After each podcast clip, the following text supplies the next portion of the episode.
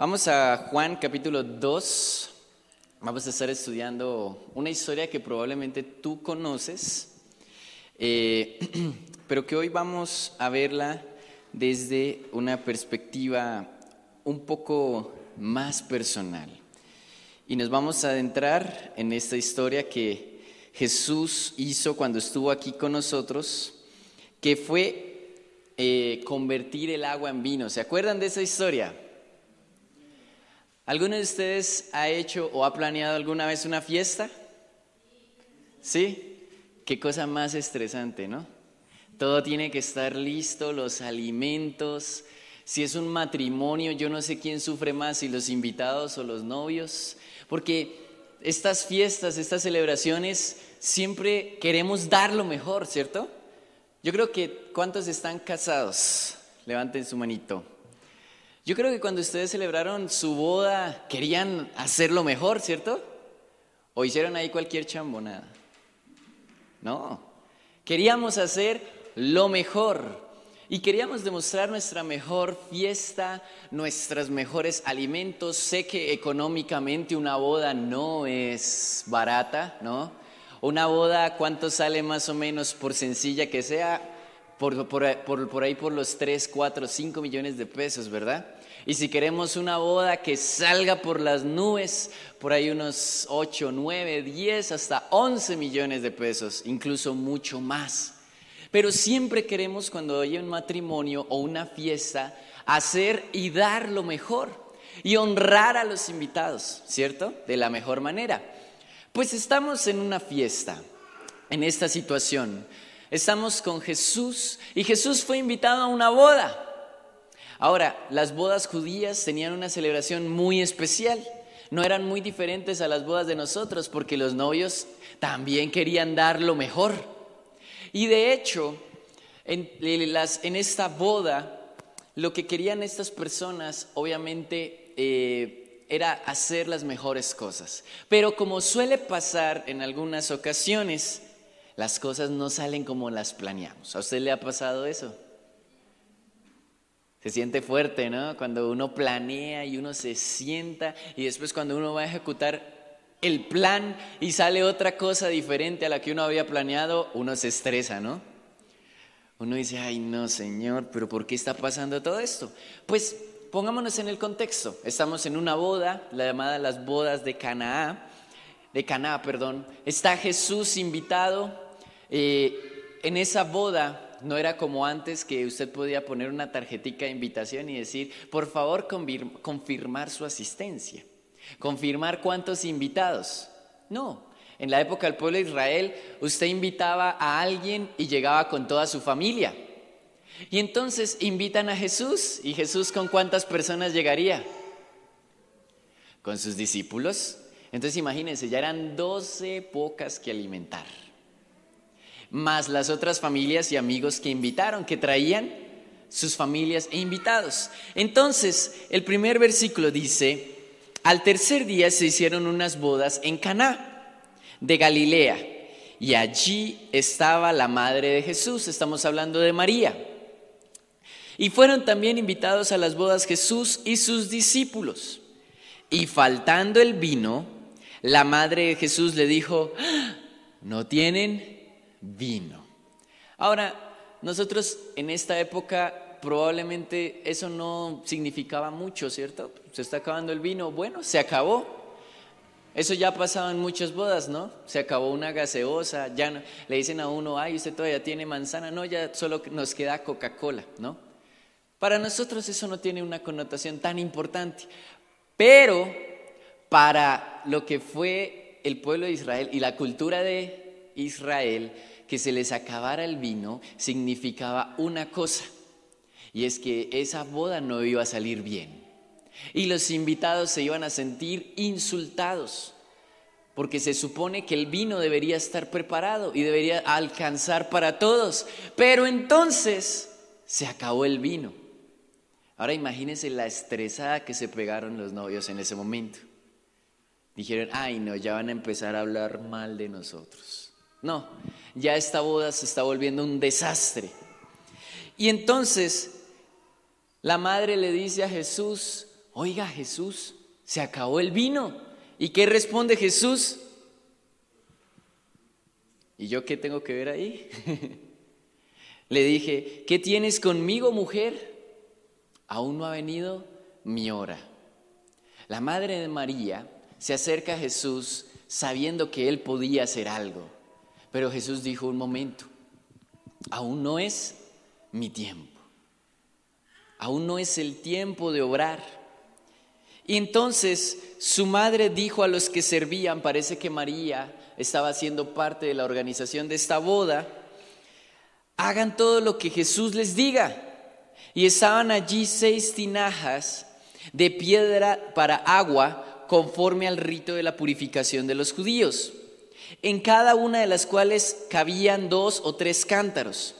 Jesús les dijo, llenen esas tinajas de agua, y las llenaron hasta arriba. Entonces les dijo, sacad ahora y llevadlo a la maestresala, es decir, al lugar donde se servía el vino, y se lo llevaron. Cuando el maestresala probó el agua hecha vino, sin saber él de dónde era, aunque lo sabían los sirvientes que habían sacado el agua, llamó al esposo. Ahora, no sé si usted tiene también la misma confusión que yo. Jesús empieza diciéndole a María, María, mamita querida, hermosa, su merced, al Jesús boyacense, le dice su merced querida, pero es que yo no tengo nada que ver ahí. Y además, aún no es mi hora. Aún no puedo hacer milagros. Pero aún así, después de unos versículos, vemos que Jesús igualmente hizo el milagro. Y uno se pregunta, ¿qué pasaría? ¿Qué pasó ahí? ¿Saben qué pasó? Jesús movió el milagro, ¿por qué? Por la fe de su mamá. María dijo, Jesús, yo sé que tú nos puedes ayudar. Ahora, la fe de María era tan impresionante en ese momento porque Jesús todavía no, hecho, no había hecho ningún milagro. Si usted ve a alguien, si el pastor tiene el don de sanidad, y ya ha visto varios hermanos sanados por el pastor, ¿usted qué dice? Ah, yo puedo llevar a mi familiar enfermo y el pastor lo puede sanar por medio del Espíritu Santo. Pero Jesús no había hecho nada, no tenía todavía una reputación. Sin embargo, María sabiendo quién era Jesús, se acerca y le dice, Jesús, yo sé que tú puedes hacer algo. No sé qué es lo que vayas a hacer, no sé cómo lo vayas a hacer, pero hay algo que tú puedes hacer, Jesús, ¿verdad? Y Jesús prueba la fe de María y le dice, sí, yo puedo hacer algo, pero aún no es el momento. Y María dice, yo sé que de pronto no es el momento. Y llamó a los sirvientes y dijo, este hombre, hagan lo que Jesús les diga. Y yo me imagino a los sirvientes preocupados por el vino, preocupados porque ya no iba a haber vino. Y de un momento le dicen que hagan todo lo que dice este hombre, que probablemente muchos siervos de sirvientes no conocían. Yo creo que si hubiera sido un sirviente y estuviera en esa situación, yo digo, ¿y este quién es? ¿Por qué yo tengo que hacer lo que Él nos diga? Pero parece que María tenía una autoridad en esta boda y entonces los sirvientes dijeron, bueno, usted tiene algo, tiene vino, lo tiene guardado. Y Jesús entonces dice, ¿saben qué? Agarren unos cántaros y llénenlos de agua. Y los sirvientes, pero nosotros necesitamos el vino. ¿Por qué nos pides eso, Señor? Y Jesús les dice, hágame el favor, vayan y pongan esos cántaros. Y yo imagino los sirvientes de pronto, algunos zapateando ahí, todos como, este, necesitamos es vino y este nos pone a llenar es agua. Y entonces Jesús eh, les dice eso y los sirvientes empiezan a llenar agua, a cargar los cántaros y llega el agua y entonces Jesús le dicen, ¿saben qué? Ahora llévenselo al maestro de ceremonias para que siga repartiendo el vino. Yo hubiera sido un sirviente, yo diría, no, pues los va a engañar con agua. Los va a engañar con agua. Pero el agua no sabe ni parecido al vino. Pero María diciendo, ven, no pregunten y hagan lo que Jesús está diciendo. Y entonces los sirvientes, pues bueno, llevémoslo. Llevan entonces el cántaro, se lo ponen al maestro de sala, el maestro de sala abre los cántaros, ve el vino, saca el vino y yo creo que los sirvientes en ese momento quedarían como que, ¿qué pasó aquí? Si eso lo llenamos de agua, no de vino. María por allá diciendo, yo sabía que Jesús iba a hacer algo. Y Jesús feliz también, porque sabe, cuando Jesús obra en sus hijos, Él también se alegra. Y los esposos, probablemente preocupados porque el vino se estaba acabando y viendo tinajas llenas de vino, dijeron, ¿de dónde sacaron ese vino? Y entonces el maestro de antesala agarra el vino, lo prueba y miren lo que dice. Dice en ese momento, cuando el maestro de la sala probó el, el agua hecha vino sin él saber de dónde era, él no sabía nada, lo único, los únicos que sabían eran los sirvientes. Entonces llamó al esposo, le dijo, esposo, ¿dónde está el esposo? Venga. De pronto el esposo asustado dijo, ay, se dieron cuenta que era agua. Pero no, llega y le dice, todo hombre sirve primero el buen vino. Y cuando ya han bebido mucho, entonces colocan el vino de baja calidad. Mas tú has reservado el mejor vino para esta hora de la fiesta. Miren esa alabanza que saca el maestro de sala delante de los esposos. ¿No le parece impresionante? Los esposos preocupados ven el vino, probablemente el maestro de sala, ellos esperando un regaño diciéndoles, ustedes, ¿cómo les fue a faltar el vino en esta fiesta? Pero llega y les dice, no, les tengo que felicitar. ¿Por qué? Porque ustedes han guardado el mejor vino para el final. Y los sirvientes diciendo, wow. Y termina el versículo diciendo, este principio de señales hizo Jesús en Caná de Galilea y manifestó su gloria y sus discípulos creyeron en él. No fue un milagro público como los que Jesús hizo más adelante. No fue un milagro en las multitudes. Fue un milagro, digámoslo, para una familia, para un matrimonio y para que unos discípulos creyeran. Y aquí yo tengo algo que anotar para que tú lo guardes en tu corazón en este día. Muchos de nosotros podemos estar metidos en grandes problemas. Muchos de nosotros podemos estar asustados. Y Jesús está ahí con nosotros. Y probablemente Jesús te va a decir que hagas cosas que a ti te van a parecer una locura. A mí me parecía, me parecía una locura cuando veía algunos hermanos que yo sabía que estaban enfermos, que estaban mal, y venían aquí a la iglesia a postrarse delante de Dios. Y yo decía, hermanos, pero ustedes están enfermos. ¿Qué hacen aquí? Quédense en casa y recupérense. Y los hermanos venían acá y decían, lo que pasa es que el Señor me dijo que estuviera aquí en oración. Algunos hermanos se van de un momento a otro y se aventuran a un propósito que Dios les ha dado, que parece una locura. Y uno dice, pero ¿de dónde va a sacar? Y el Señor, yo después veo cómo les provee. ¿Se acuerdan de Johannes, un querido amigo que nos acompañó de Indonesia? Cuando llegó Johannes a Indonesia, de Indonesia aquí a Bogotá, Llegó con su saxofón y una maletica, sin hablar el idioma español, solo el inglés. Y llegó aquí a la iglesia. Y entonces, de un momento a otro, a mí me pareció eso una locura. Yo dije, ¿qué hace aquí un indonés en este lugar, en un lugar donde no se habla su idioma, donde la cultura es diferente y sin nada? Porque dinero no creo que tuviera. Y cuando hablé con él la primera vez, me dice, ¿sabes? Lo que pasa es que Dios me dijo que viniera a este lugar. Y yo dije, ¿y cómo llegaste? Y él me dijo, no sé, Dios proveyó. Dios fue el que proveyó el recurso. Y luego, a lo largo de las semanas, vi cómo Johannes iba creciendo en ministerio, vi cómo él iba creciendo también en economía y cómo Dios le iba proveyendo todo lo que necesitaba. Johannes necesitó ropa, el Señor le dio ropa. Johannes necesitó recursos económicos, el Señor se los proveyó. Y yo pensaba, qué locura hizo este hombre. Pero se nota que Dios está con él, porque lo está todos los días. El Señor está trabajando algo especial en este hombre.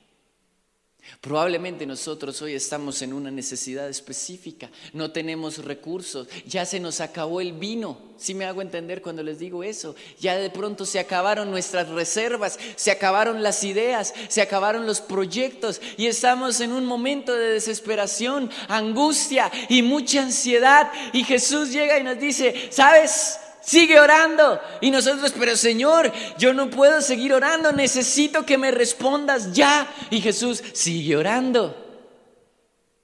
Y luego Jesús dice, empieza a leer y escudriñar la Biblia. Señor, pero no tengo tiempo, tengo que trabajar porque mi familia se está quedando sin dinero. Y Señor, aparta un espacio y lee la Biblia. Señor, pero esto es una locura lo que me estás pidiendo.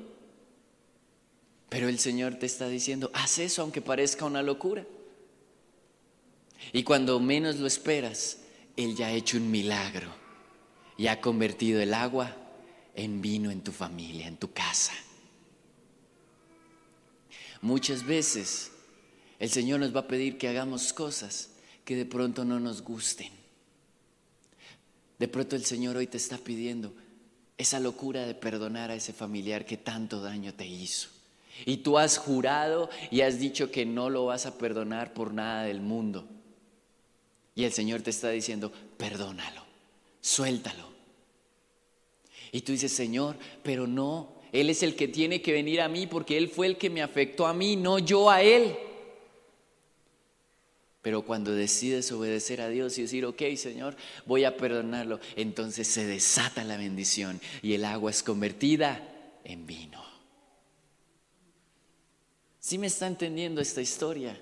¿Sí está viendo lo poderosa que es esta historia? Ahora, quiero resaltar a María. Nuestro corazón debe ser como el de María. Nuestro corazón debe ser como esta mujer impresionante que Dios escogió.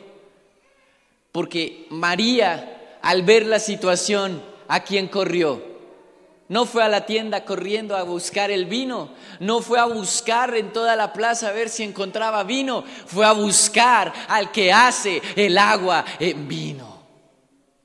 María de una dijo, yo sé que mi hijo Jesús es especial, algo él va a hacer, algo él va a transformar. Y se acercó entonces a Jesús y le dijo, Jesús, yo sé que tú puedes hacer algo. Y a pesar de que Jesús en primera instancia le dijo, no, no, no, sabes, no, yo no es mi tiempo. Probando la fe de María, María le dijo, no sé, Señor, pero yo sé que tú puedes hacer algo.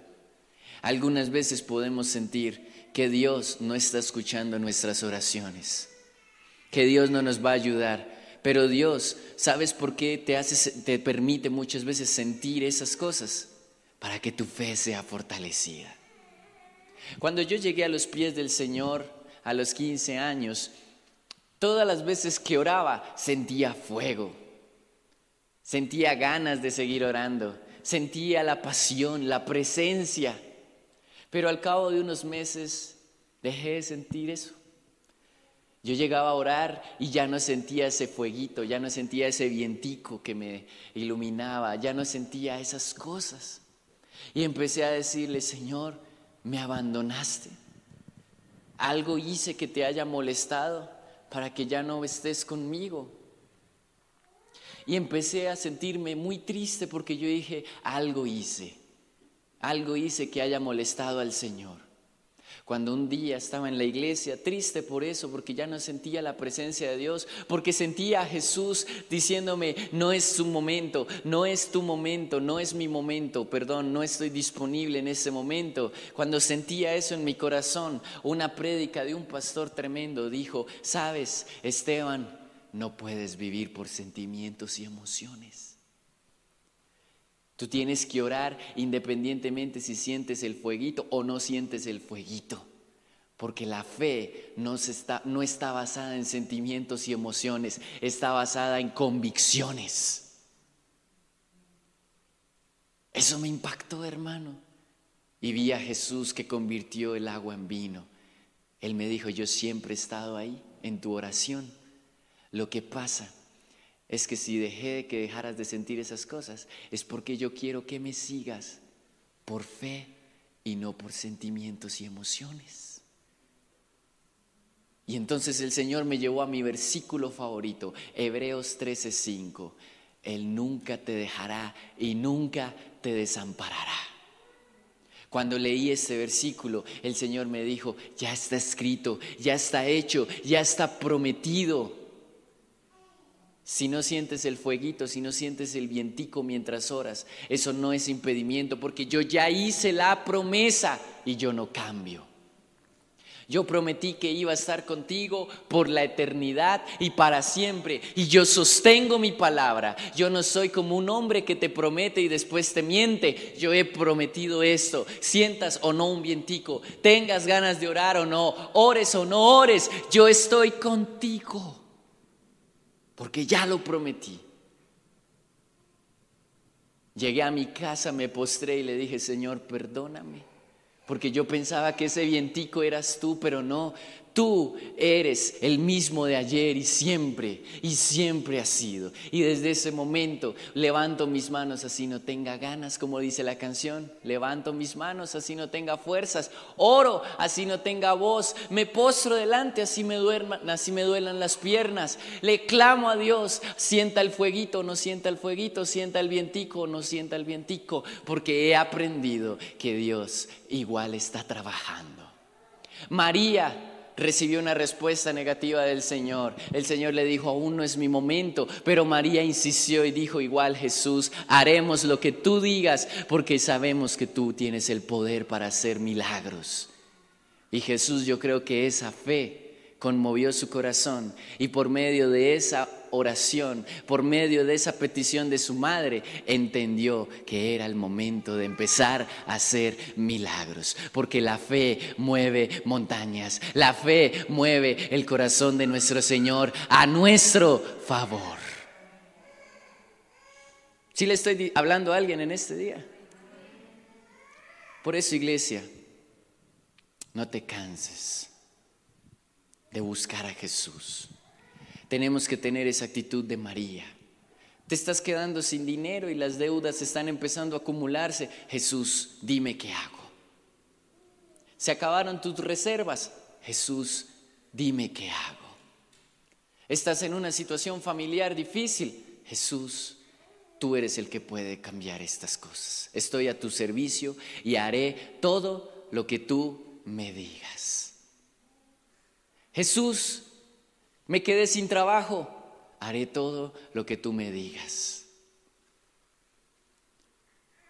Se fue un familiar, te insultaron, te trataron mal, te pisaron en el transmilenio. Jesús, estoy dispuesto a hacer lo que tú digas. Y cuando aprendemos a obedecerle a Él, es cuando el agua vemos que se transforma en vino. Y el Señor nos damos cuenta que siempre estuvo trabajando. Como dice la canción, aunque no pueda ver, está sobrando. Aunque no lo sienta, está sobrando. Aunque no tenga ese sentimiento de que el Señor está conmigo, Él sigue trabajando porque Él ya lo prometió y ya está escrito. ¿Lo creen? ¿Seguros? No les creo. Ahora sí les creo. Colóquete de pie y vamos a terminar este tiempo diciéndole,